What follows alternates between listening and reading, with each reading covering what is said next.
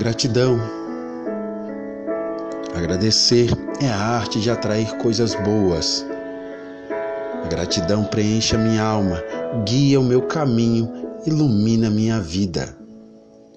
Gratidão é reconhecer que a vida é um presente.